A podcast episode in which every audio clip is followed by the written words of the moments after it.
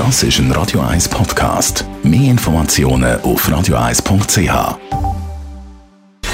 Gesundheit und Wissenschaft auf Radio 1. Unterstützt vom Kopfwehzentrum Irlande Zürich. www.kopfwww.ch Wer nicht zu viel Zucker will zu sich nehmen, aber gleich den Anschein von Süße sucht, der hat auf künstliche Süßstoffe zurückgreifen die haben bis jetzt als sichere Alternative zum Zucker gelten.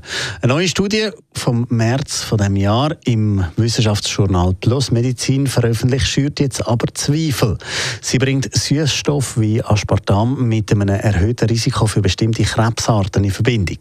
Für die NutriNet Santé Studie haben Forscherinnen von der Sorbonne Paris Nord Universität und dem französischen Netzwerk für Ernährungs- und Krebsforschung Daten von über 100 1000 französischen Erwachsenen über einen Zeitraum von durchschnittlich acht Jahren untersucht.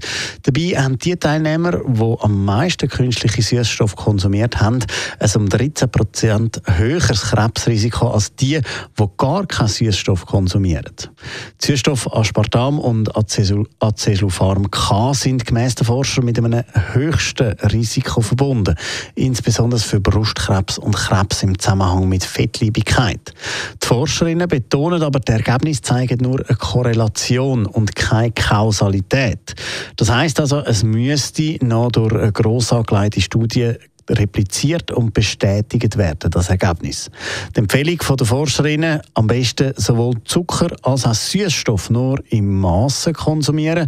Künstliche Süßstoffe sind ja in den letzten zehn Jahren immer beliebter geworden, wie die Forschung gezeigt hat. Das liegt zum Teil auch daran, dass eine Vielzahl von Gesundheitsproblemen durch Zucker verursacht werden, so wie zum Beispiel Leber- oder Herzerkrankungen, bis hin zum Diabetesrisiko.